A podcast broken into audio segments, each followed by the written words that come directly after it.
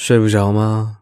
没关系，吉祥君念个故事给你听。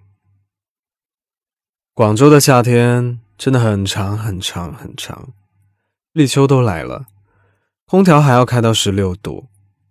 小时候总是盼着夏天快点来，一是有个大长假，二是有吃不完的五羊雪糕。可是现在不同了，每天上班都想着要去哪里避暑。连电脑桌面也要放张冰山的照片，恨不得夏天赶紧离开。和我相反，今晚故事的作者似乎对夏天有一种特殊的好感。来自 Storybook 征稿大赛的入围作品《留住夏天的二十一种方法》，作者王之夏。我们一起来听一下吧。没有大海的夏天，果然还是要西瓜才行。西瓜加风扇才是夏天。小千一直都是这么认为的。然而，小千总觉得今年的夏天缺了点什么。虽然现在还只是八月初，他却嗅到了夏天的终结。第一次觉得夏天是这么短暂的。小千想象了二十种留住夏天的方法，也收集了各种海滩明信片贴在墙上，还翻来覆去的听 The Beach Boys 的冲浪唱片。不过最后，还是阻止不了夏天的结束。一开始，他以为问题出在入夏以来一直没有听到蝉鸣，可前天晚上。小区忽然停电，当空调停下来后，窗外传来了清晰的蝉鸣。果然有蝉鸣，也还是不行。接着，他开始归咎于没有海，虽然他从来没有看过海。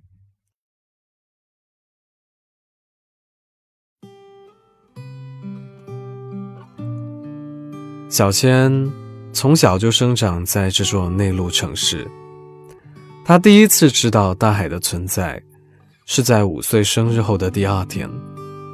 那天中午，爸爸突然从公司回来，说他要去出海了。要是爸爸没有回来，小千长大以后记得去爸爸上班的金融区，带爸爸看遍制服美女的短裙哦。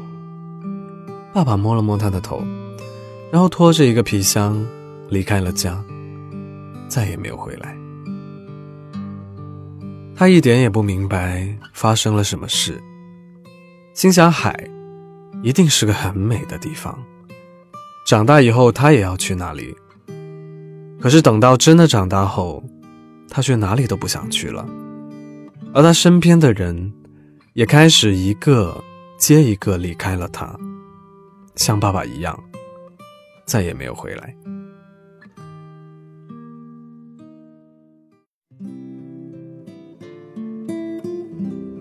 在小千高二那年，他的姐姐忽然宣布要跟一个男人去南太平洋的小岛流浪。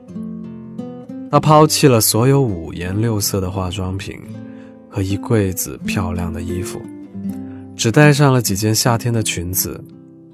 和 T 恤短裤，小千问：“姐姐是不是不回来了？”姐姐没有回答这个问题。她从垃圾篓里拾起一管唇膏，说：“让小千保管。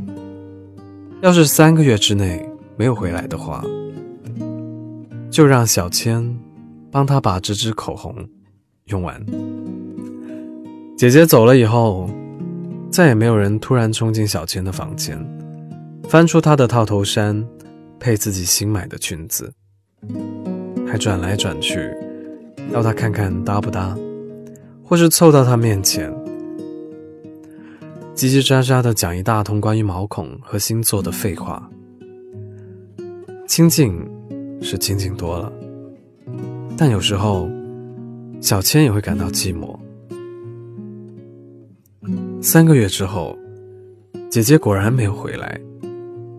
直到小千大四毕业那年，他才收到姐姐寄来的明信片，反面写着一句话：“小千，无论发生什么事情，都不要难过，乘上船，出海漂流吧。”落款写着“冲浪女孩”，漂流吧。这几个字，现在又清楚地浮现在他脑海。难道真的要去海边不可？可是夏天就要过完了，虽然哪都不想去，什么都不想想，但继续停在原地的话，似乎什么都无法改变。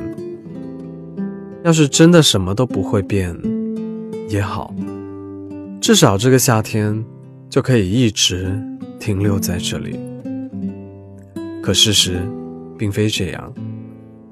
不过，小千也没有停留在原地。昨晚一觉睡得特别安稳，谁知今天一大早，家里就来了不速之客。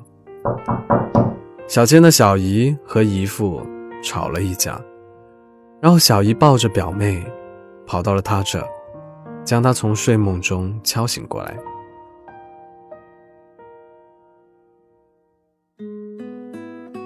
小千向来不擅长应付这种场面，整整一个上午都没有闲下来。午饭后，他浑身疲乏地回到了自己的房间。本来想躺一会儿，却一眼看到了书桌上摊开的相册。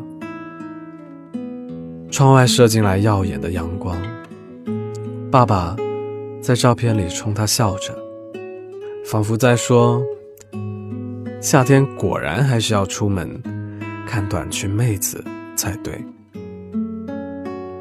表妹在外面又哭了起来。混杂着小姨的训斥声，她终于忍无可忍地坐起来，将自己的屋子让给小姨他们独占，以最快的速度逃出了家门。现在，小千独占着一张咖啡桌，一手托腮，一手搅动着杯子里的草莓，百无聊赖地望着窗外，越看。他越觉得爸爸搞错了，这里根本就不是迷你裙存在的地方。本来路上的行人就稀少，偶尔有一两个女人走过，也都是穿着长裙子，生怕将大腿曝光在烈日之下。唉，爸爸你要失望了，今年流行长裙。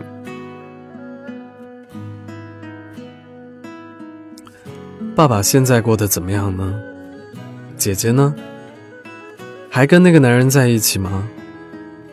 想到这里，小千突然觉得自己又成了独自一人。他喝完已经融化的草莓汁，起身离开。可是去哪里好呢？还是回家吧。他发现自己已经开始想念那个家了。一走出大厦的旋转门，小千就看到天色不知什么时候沉下来，怕是要下一场雷雨。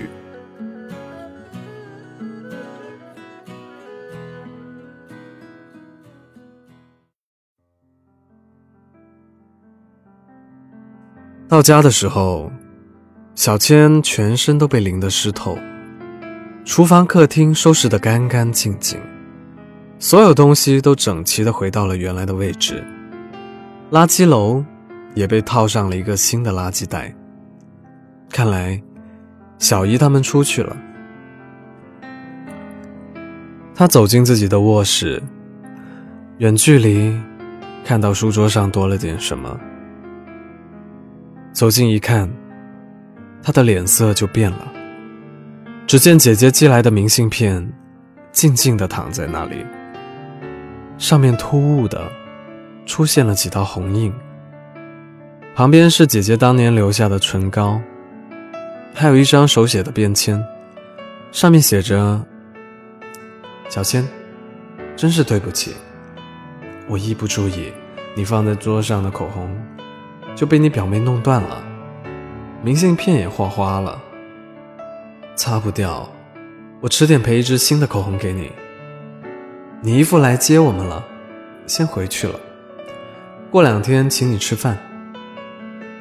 小千急忙抓起唇膏，拨开一看，原本完整的膏体，只剩下小指甲长短的一小截，断了的部分不见了，大概被小姨扔进垃圾袋里，一起倒掉了。正当他懊恼的快要抓狂的时候，他突然发现明信片上被口红划过的地方，有几个细小的白色字体。大概是笔隔着纸留下来的印记。他立刻抓起唇膏，将明信片剩余的空白涂满。一整段白色的小字模糊的浮现出来，上面写着：“小千，或许我这么说很自私、很任性，但真的希望你能够一直留在这里。”永远都不要离开。第一次面对无尽地平线游泳的姐姐，还有还有，有空也给我写个信吧。后面还附了个寄信地址。姐姐为什么要这样做呢？不管怎样都好，重要的是，这是姐姐一度想要传达给她的信息。小千抬头一看。原来雨在不知不觉间已经停了。玻璃窗外，阳光在洗涤过后变得更加刺眼。又一阵风吹来，小千隐约感受到了一丝秋的凉意。这不是错觉。他想，就算夏天现在结束，也没有关系了，因为我再也不会追赶他了。姐姐。你现在一定在夏天的海洋里冲浪吧？这里已经是秋天了。今年的夏天真的很短。不过我就在这里，哪都不会去。要是你游累了，就上岸来看看我吧。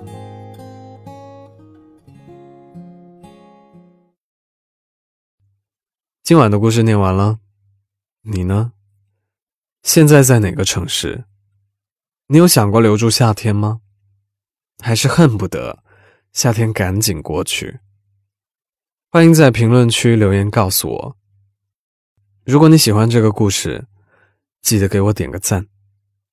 哎，对了，现在 Storybook 初夏征稿大赛第一季已经结束了，大家关注公众号 Storybook 二零一二。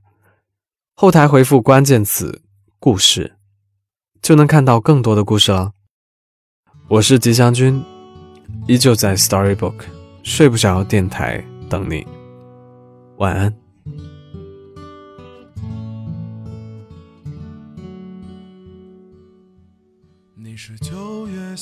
天滚烫的浪，你是忽而大雨瓢泼的。向往，你是飞越山川河流的大梦一场，你是整夜白雪茫茫的路旁，你是南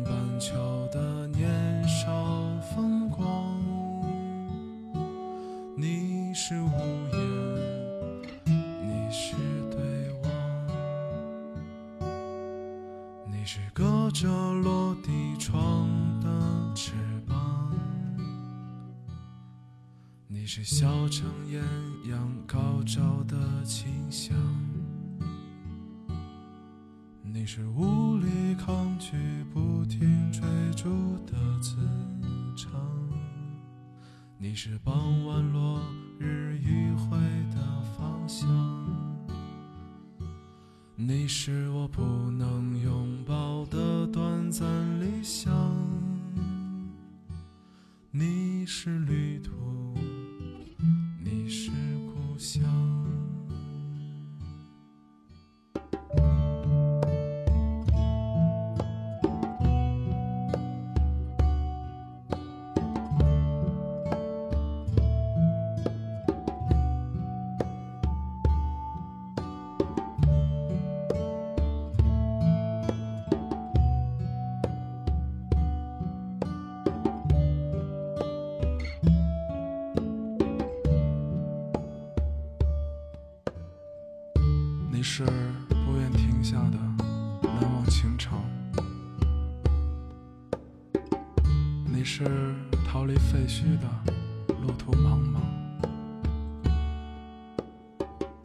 你是忽明忽暗的不悔时光，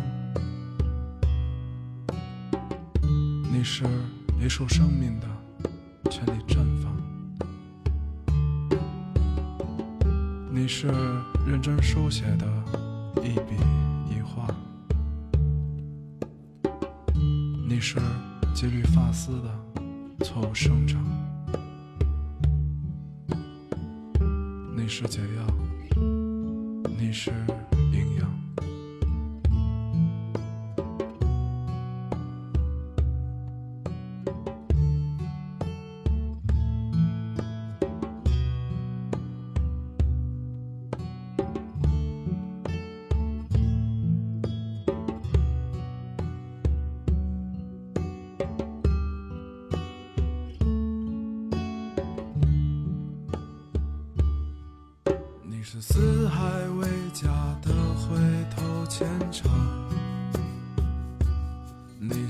都想的遗憾